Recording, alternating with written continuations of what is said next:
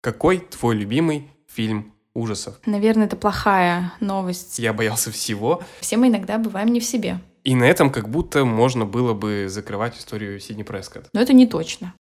Всем привет! На связи подкаст Интертитр. И с вами его ведущий Влад и мой постоянный приглашенный гость Света. Привет всем! Не успев записать этот выпуск к Хэллоуину, мы решили приурочить его хотя бы к пятнице 13 -го. Ведь главный герой сегодняшнего подкаста – серия Крик. Переключайте мобильное устройство в беззвучный режим, мы начинаем.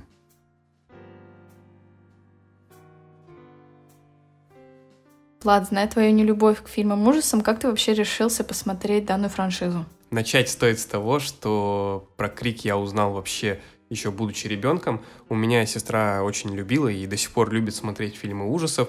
И как-то однажды я увидел, что она смотрит фильм, в котором присутствует вот эта знаменитая маска Крика. Тогда я еще не понимал, что сестра смотрит очень страшное кино, потому что для меня не было никакой разницы, я боялся всего.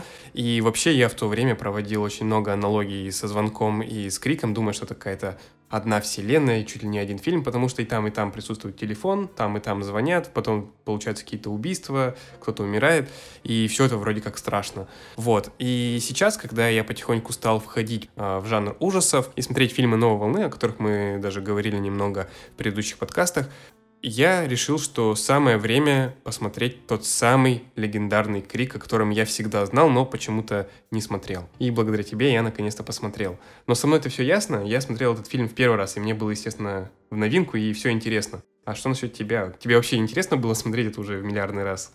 Да, на самом деле каждый раз замечаешь еще какие-то новые всякие отсылки к другим фильмам ужасам. Это всегда очень прикольно замечать.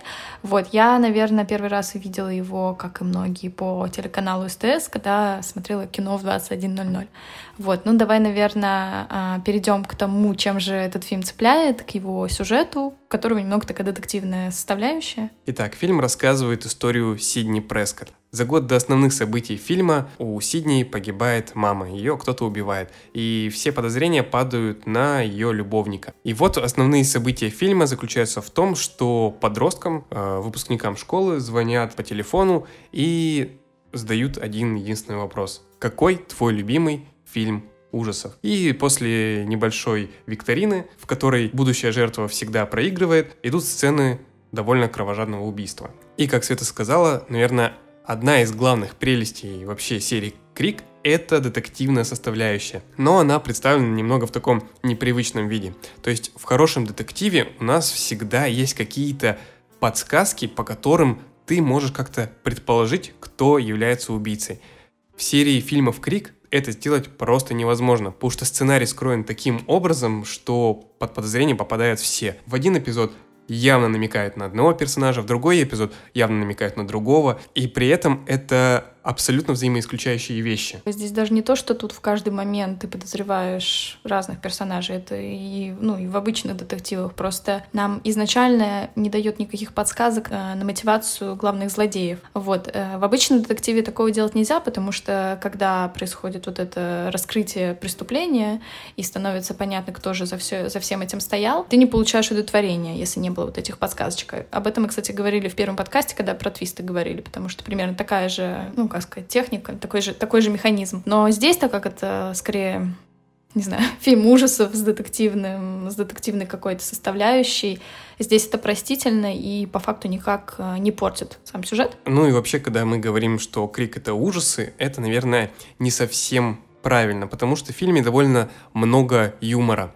Если базироваться на том, что ужасы — это когда много крови, какие-то убийства, то есть э, если чуть-чуть сузить круг и говорить именно о слэшерах, то, конечно, Крик подходит под эту категорию. Но в фильме, как я уже сказал, довольно много юмора, который строится вокруг высмеивания клише этого жанра. А происходит это в том числе потому, что в режиссерском кресле сидит Уэс Крейвен, автор таких знаменитых фильмов ужасов, как «У холмов есть глаза», «Последний дом слева» и «Кошмар на улице Вязов», после которого э, многие подростки, и не только подростки, не могли спокойно ложиться в кровать и засыпать. И ты сейчас перечисляешь такие очень известные фильмы, но надо заметить, что на момент выхода Крика у Уэса Крейвена дела шли совсем не очень, поэтому Крик этот был для него таким возвращением.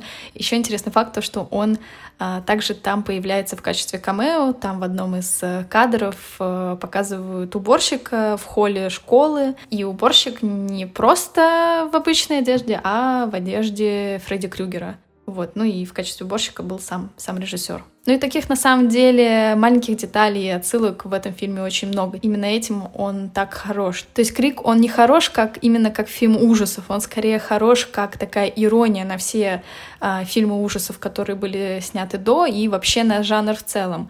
Ну и также, мне кажется, для людей, которые чуть более насмотрены именно в данном жанре, для них это всегда такое удовольствие видеть вот эти все нюансы и слушать, о чем говорят главные герои фильма. Собственно, ты сейчас описываешь одного из персонажей всей этой серии, который настолько любит смотреть ужасы, что сам выделил основные правила этого жанра. А, например, никогда не говорить «я сейчас вернусь», а, никогда не спрашивать, кто там или есть здесь кто-нибудь, и, естественно, никогда не разделяться и не идти проверить, в чем причина странного шума. Да, ну и если Рэнди играет не очень известный актер, то вообще в фильме достаточно много очень таких а, на тот момент популярных актеров. Это и Дрю Берримор, и Кортни Кокс, которая звезда «Друзей», а также актриса сериала а, «Зачарованные» прекрасного, который тоже шел по СТС. И интересно то, что когда фильм только выходил, а, вот ты мне, по-моему, Влад рассказывал, что на первых постерах была изображена именно Дрю Берримор, который по факту в фильме, ну сколько, 10 минут, э, ее убивают практически в самом начале, спойлер, вот, и это, конечно, интересный такой ход, вот, потому что хотели, наверное, все-таки заманить побольше зрителей, вот, которые шли как раз на такие более известные имена. И также еще немножко про эту открывающую сцену с Дрю Берримор, которая немножечко нас э, отсылает к «Психо», где тоже в середине фильма погибает главная героиня. Здесь она погибает чуть раньше. Вот, тоже своего рода такая маленькая пасхалочка. Помимо этого, еще в конце фильма нам буквально цитируют э, фразу Нормана Бейтса «А «Все мы иногда бываем не в себе».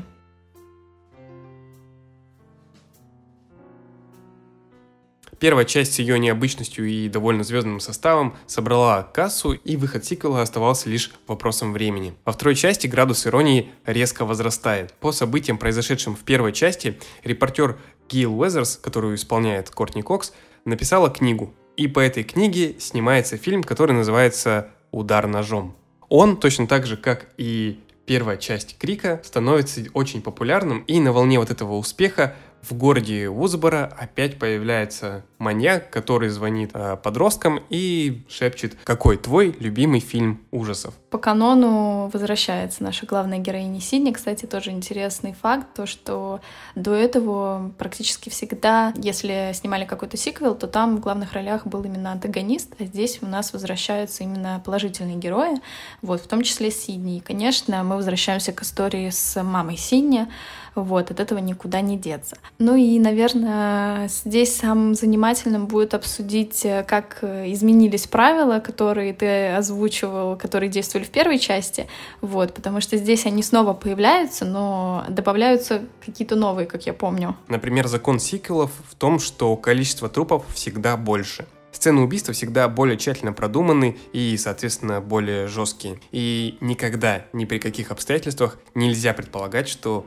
убийца мертв. На самом деле сиквел сшит абсолютно по тем же лекалам, что и оригинальная часть, и не могу сказать, что он привносит что-то кардинально новое. Да, и если сюжет примерно похож на первую часть, то мне кажется, что сцены самих убийств стали более продуманные, и некоторые из них действительно внушают такую тревогу. Они именно страшны не вот какими-то скримерами или еще обычными вот этими пугалками из фильма ужасов, а именно самой постановкой сцены. Ну и если, наверное, вторая часть не была какой-то такой новаторской, но она все равно собрала кассу, поэтому было принято решение продолжить данную франшизу. И в 2000 году вышла третья часть франшизы. Сидни Прескотт после всех этих идущих друг за другом преследований, убийств и моря крови решает идти по пути затворника. То есть она, никому ничего не сообщая, уезжает куда-то в глушь и пытается забыть прошлое. Однако прошлое не пытается забыть Сидни Прескотт, вновь объявляется маньяк в уже известной всем маске и начинается серия убийств. Прелесть третьей части в том, что большая часть хронометража проходит на съемочной площадке, в съемочных павильонах фильма «Удар ножом». Это франшиза внутри франшизы. Именно этим, кстати, и хорош еще крик, что он может высмеивать э, самого себя в своем же фильме. В общем, это очень классно. Если в первых двух частях Крика жертвы были выбраны по принципу «друзья» Сидни Прескотт, то в третьей части Крика маньяк убивает актеров, снимающихся в очередном продолжении удара ножом. Надеюсь, вы еще не запутались, где удар ножом, а где крик. Но в какой-то момент маньяк каким-то образом выходит на след Сидни Прескотт, и она решается приехать на студию. Ну и уже начинается основная погоня за ней, а не за этими актерами. Ну, актеры, конечно, погибают там в ходе всего этого. Но в основном главной жертвой снова становится она. И, кстати, вот ты сейчас рассказываешь, э, все равно этот фильм богат очень, очень тоже замысловатыми и сценами убийств и так далее, и так далее, но он немножечко такой сумбурный. И все это из-за того, что когда снимали фильм, не было как такового именно сценария, который в первой и второй части был напи- написан Кевином Уильямсоном. Здесь это другой сценарист, который буквально в момент э, самих съемок дописывал какие-то какие-то новые сцены а, в сценарии, и м, даже в самом фильме есть на это такая маленькая отсылка, что сценарий постоянно меняется. Как же можно так играть? Одна из героинь третьей части говорит эту реплику, и важно еще также отметить, что неспроста выбрана именно данная тематика. Я имею в виду, что действие фильма происходит именно на студии, потому что изначально планировалось, что опять будет либо старшая школа, либо колледж, но именно в городке Вузбора. Но когда произошло за год до этого всеми известная трагедия в школе Колумбайн, тогда пришлось э, отказаться от этой идеи и максимально уйти от всего, что связано со школами и с разными учебными учреждениями. И крик не был бы криком, если бы в этой части не появились очередные правила, характерные для заключительной картины трилогии фильмов ужасов. Во-первых, убийца обладает сверхчеловеческими способностями. Его нельзя будет просто заколоть или застрелить. Во-вторых, каждый, включая главную героиню, может погибнуть. Ну и самый главный момент – в фильме будет неожиданный поворот сюжета, рассказывающий о прошлом главного персонажа. Да, ну и я думаю, как вы уже догадались, виной всему опять будет мама Сидни, вот, только немножко уже истории из ее более ранней жизни. Но надо сказать, что Сидни и в этот раз выходит, так сказать, сухой из воды и перестает, наверное, бояться, обретает какую-то уверенность, и в конце фильма мы видим, что она уже снимает все сигнализации и больше как будто бы не боится ничего. И на этом как будто можно было бы закрывать историю Сидни Прескотт. При том, что создатели фильма сами нам на это очень жирно намекнули а, в тех же самых правилах, э, потому что в правилах, как бы сказано, в заключительной части трилогии действуют такие-то, такие-то вещи. И, и многие на самом деле так думали, потому что четвертая часть вышла спустя аж 11 лет.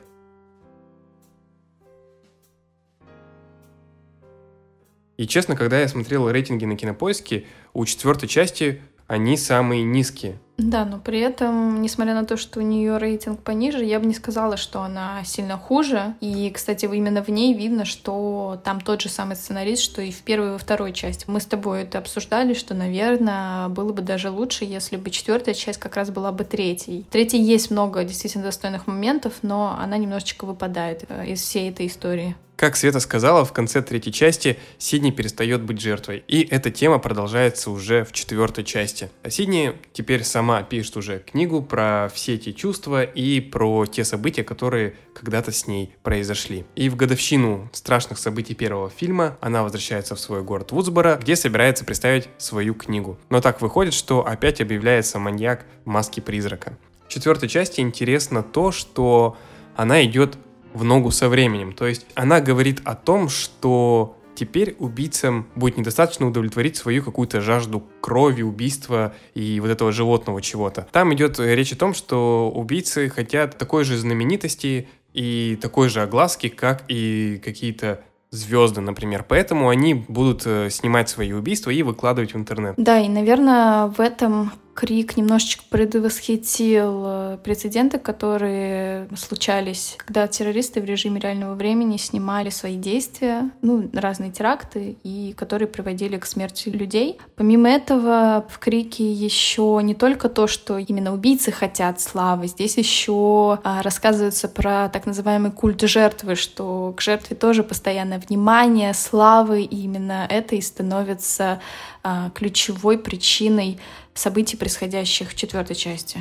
Как мы со Светой уже сказали, на наш взгляд, четвертая часть получилась очень достойным продолжением, несмотря на то, что обычно фильмы, которые выходят спустя много-много лет, э, получаются довольно средненькими, если не сказать паршивыми. И опять можно было бы сказать, что все, франшиза закончена, больше не будет никаких новых фильмов, как минимум по той причине, что в 2015 году скончался режиссер э, этих фильмов Уэс Крейвен, но буквально пару месяцев назад появилась новость, что в 2022 году планируется выход уже пятой части. Да, и кажется, что, наверное, это плохая новость про пятую часть, но если посмотреть на имена режиссеров, которые будут снимать данную часть или уже снимают, то становится немножечко радостней, потому что это те самые люди, которые приложили руку к прекрасному фильму «Я иду искать», который я, на самом деле, очень сильно советую. И у него тоже такой же вайб, как и у Крика, поэтому я думаю, что, возможно, этот фильм удастся. Но это не точно. Но мы в любом случае его посмотрим. Это я точно могу сказать.